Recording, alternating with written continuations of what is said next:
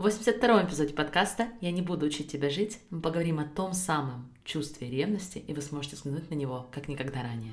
Знаете ли вы, что у вас уже есть все, чтобы жить так, как вы больше всего хотите? Меня зовут Алена Бюрисон, и я являюсь сертифицированным лайф-коучем. Каждую неделю я делюсь инструментами по работе с мышлением, которые помогут вам понять себя и начать жить в соответствии со своими желаниями. А еще я являюсь мамой двоих и большим поклонником всего скандинавского. Если вы готовы открыть себя увлекательнейшему миру работы с мышлением, где никто не будет учить вас, как жить, давайте начинать.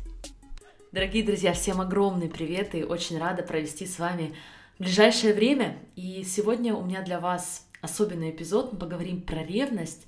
И я думаю, это такая тема, услышав, про которую многие подумали, что да, это именно то, что мне нужно. Но кто-то из вас, возможно, подумал, что нет, у меня таких проблем нет, мне это не касается, я не ревнивый человек. И я просто хочу вас сразу предупредить, потому что сама себя долго относила и продолжаю в какой-то степени относить ко второй категории, под конец эпизода я буду делиться ценными инструментами, в том числе и для тех, кто называет себя в целом неревнивым человеком. Такими инструментами, которые помогут вам сделать ваши отношения еще более искренними и глубокими, даже если ревность не является яркой в них составляющей. Но если вы такие, да, ревность, знаю, переживаю, Алена, давай, помоги мне лучше понять, проработать это чувство, то я очень благодарна возможности преподнести для вас чувство ревности именно в этом формате, в котором мы с вами будем его обсуждать сегодня. У меня наконец-то появляется бесценное время на подумать. Оно появляется не в том формате, как вы подумали, но это теперь часть моего утреннего ритуала, потому что когда я отвожу свою дочь Оливию в сад, мой сын, я, соответственно, мой сын, которому сейчас э, чуть больше одного месяца, он, как я всегда надеюсь, спит, и мы с ним вместе идем э, на ступеньки то, что я называю таким э, детским седлом, или я не знаю, как это правильно по-русски называется, мы его просто в семье называем Baby Bjorn, то есть Baby Мишка. Это такая классная штука, которая помогает мне заниматься спортом вместе с ребенком и, в принципе, многие разные другие вещи тоже делать. И у меня есть наилюбимейшие ступеньки в лесу, я, по-моему, даже когда-то вам их уже показывала, и вот я по ним поднимаюсь и спускаюсь несколько раз с этим естественным грузом в виде моего сына, и это как раз-таки для меня становится не только спортивной минуткой, но и той самой минуткой тишины, когда можно подумать, можно спокойно подумать и сконцентрироваться только на своих мыслях. У меня есть правило не брать с собой никогда телефон, никаких уведомлений, то есть, в принципе, делать это без телефона, тогда вопрос уведомлений тоже сразу отпадает. Так вот, к чему я все это говорю? Недавно я получила письмо от участницы, которое вам, конечно, анонимно, но изавуалированно изложу в этом, в том числе, эпизоде. И это письмо касалось чувства ревности. И когда я поднималась и спускалась по своим ступенькам, я думала о том, как я лучше могу ей помочь, и более того, как я хочу потом рассказать вам про тему ревности, потому что я знаю, что очень многим она отзывается.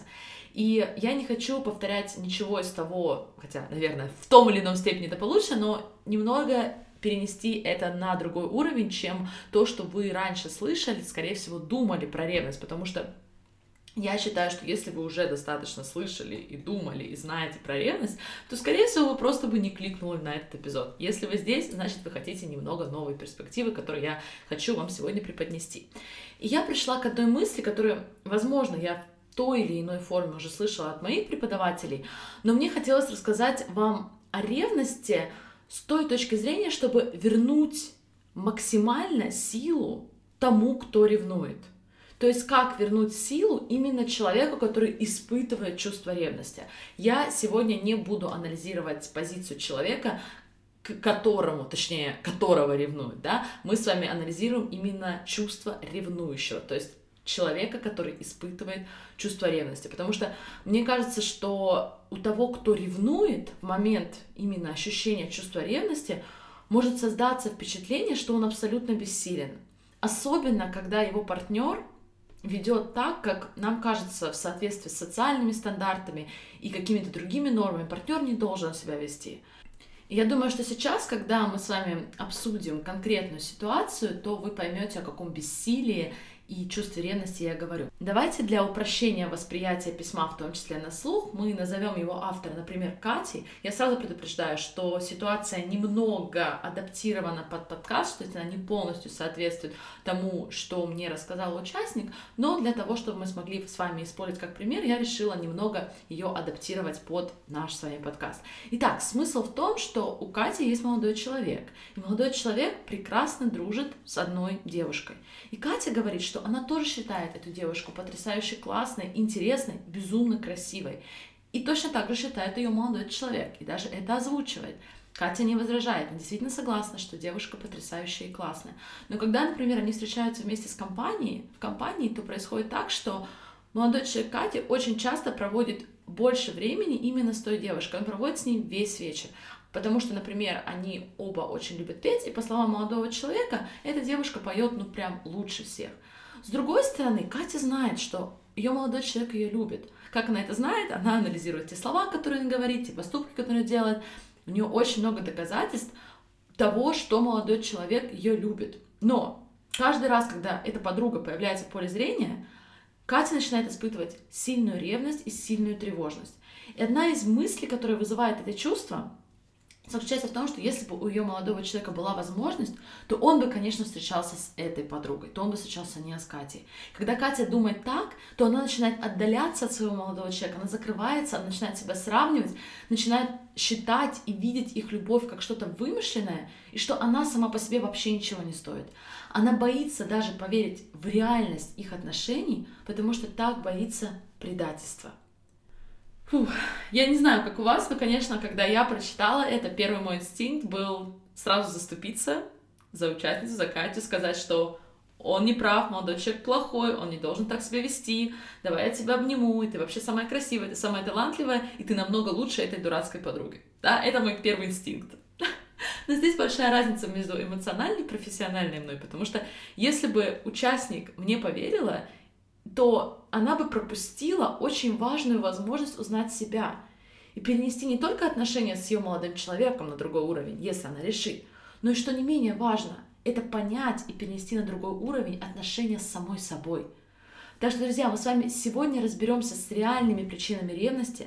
Вы поймете, что означает чувствовать чистую боль в отношениях, а не грязную – мы поговорим о том, как перестать использовать ревность против себя, а также, как я уже упоминала, вы узнаете, как понимание ревности может пригодиться и тем, кто считает себя не особо ревнивым человеком. И прежде чем мы с вами начнем, давайте, как всегда, определимся с определениями. Я вам хочу предложить это сделать через противопоставление ревности и зависти. Мы с вами совсем недавно прорабатывали и подробно говорили про чувство зависти, и поэтому я вам сейчас просто напомню, что под завистью я понимаю чувство, которое мы испытываем, когда хотим что-то, что есть у другого человека, но мы не верим, что мы тоже можем это иметь. Да? То есть мы хотим что-то, что есть у другого, но не верим, что мы сами можем это иметь. Ревность же это скорее про страх, что кто-то заберет то, что у нас есть. То есть у нас уже есть что-то, но теперь мы испытываем страх, что кто-то у нас это отнимет. То есть, например, в отношениях ревность выражается, как в письме участницы, в том, что если вы в отношениях и появляется третий человек, которого мы считаем красивым, успешным, привлекательным и так далее, мы начинаем чувствовать ревность, другими словами, страх, что у нас этого человека заберут, что нашего партнера заберут, его заберет кто-то более успешный, более классный, более красивый и так далее. Давайте разбираться дальше. Вы уже слышали от меня, что эмоции неплохие и не хорошие сами по себе. И что существуют в природе, они не просто так. Поэтому, естественно, задалась вопросом, зачем природа придумала ревность?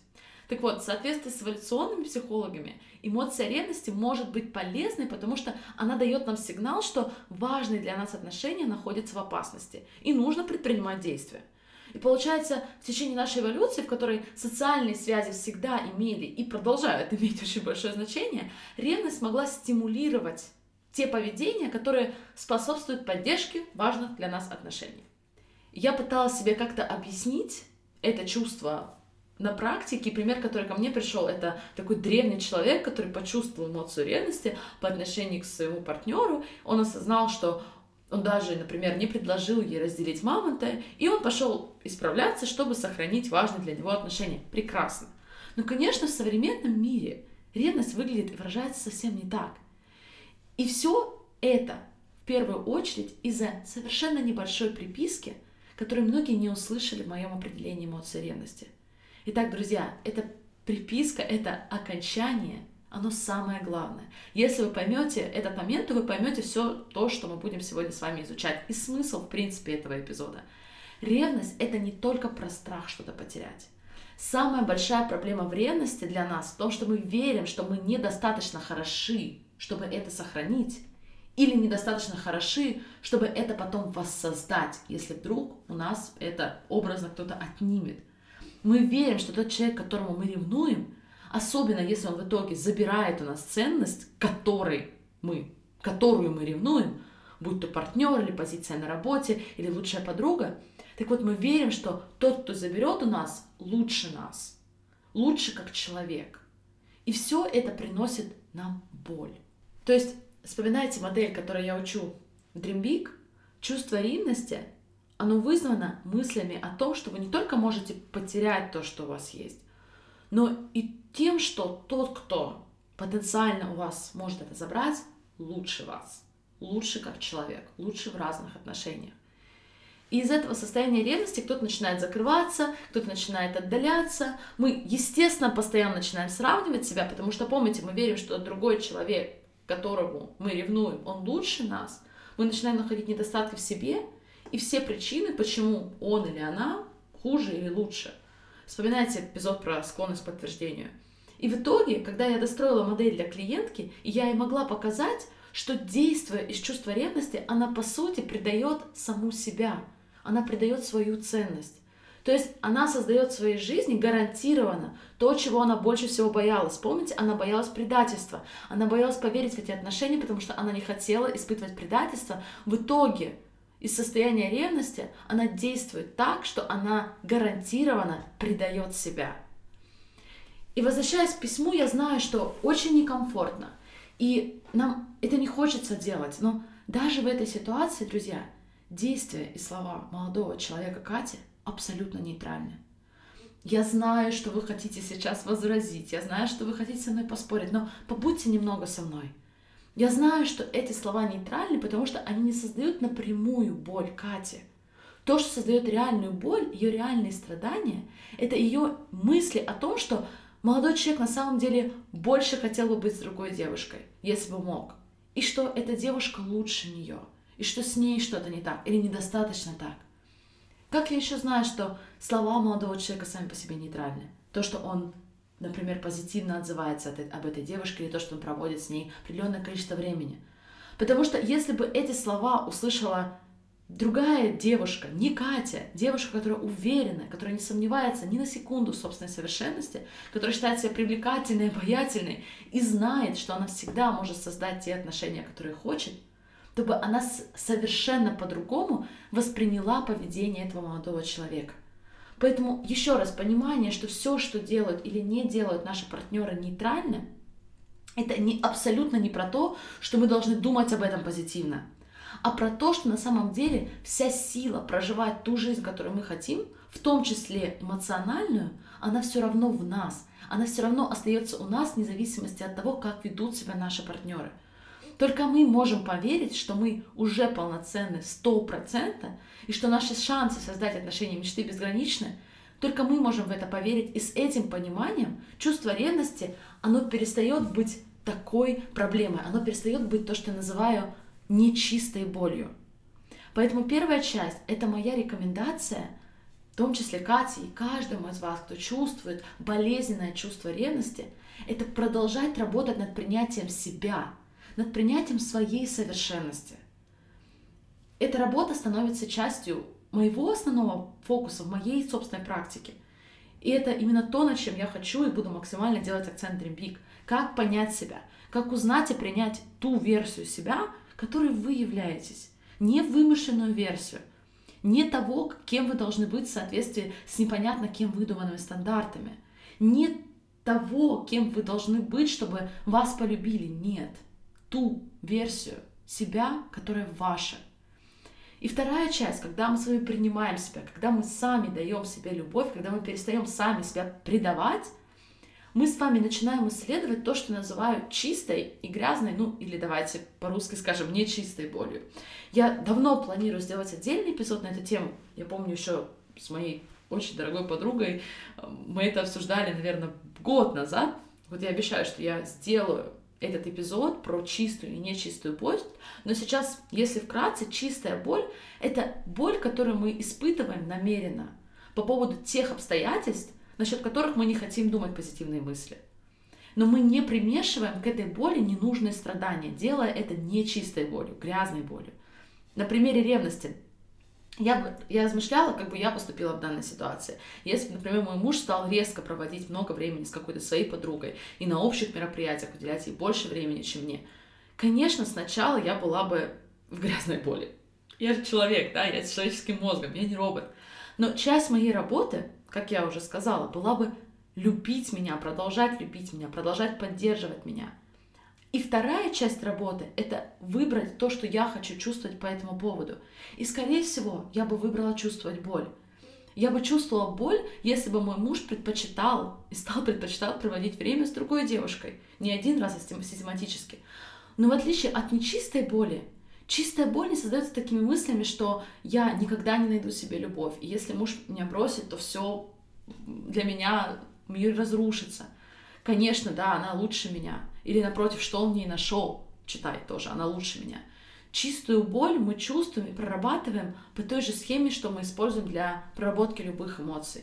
Действительно, наши партнеры могут и будут вести и говорить так, как они захотят, так, как они выберут. И мы не можем их контролировать. И поэтому я задумалась, если, например, вы идентифицируете себя как неревнивый человек, но не можете даже представить, что партнер будет себя вести не так, как вы привыкли, не так, как это соответствует вашим ценностям, я решила для цели эксперимента воссать такой сценарий.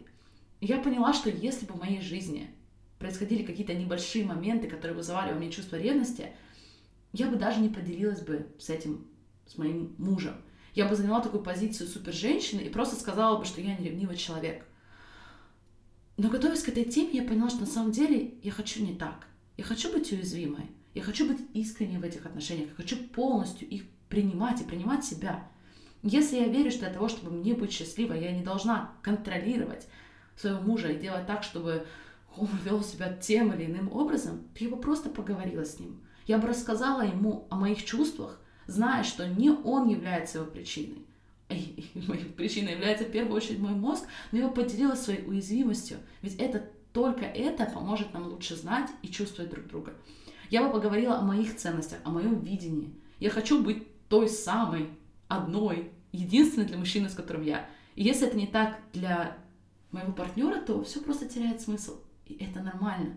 Получается, что ревность может быть возможностью установить связь, возможностью лучше понять прошлое, лучше понять боли и радости друг друга.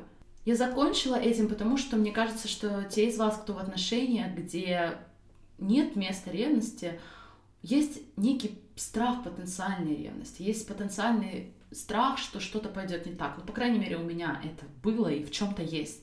Поэтому, когда я получила этот вопрос, я начала думать, а как бы я поступила, окажись я в такой ситуации.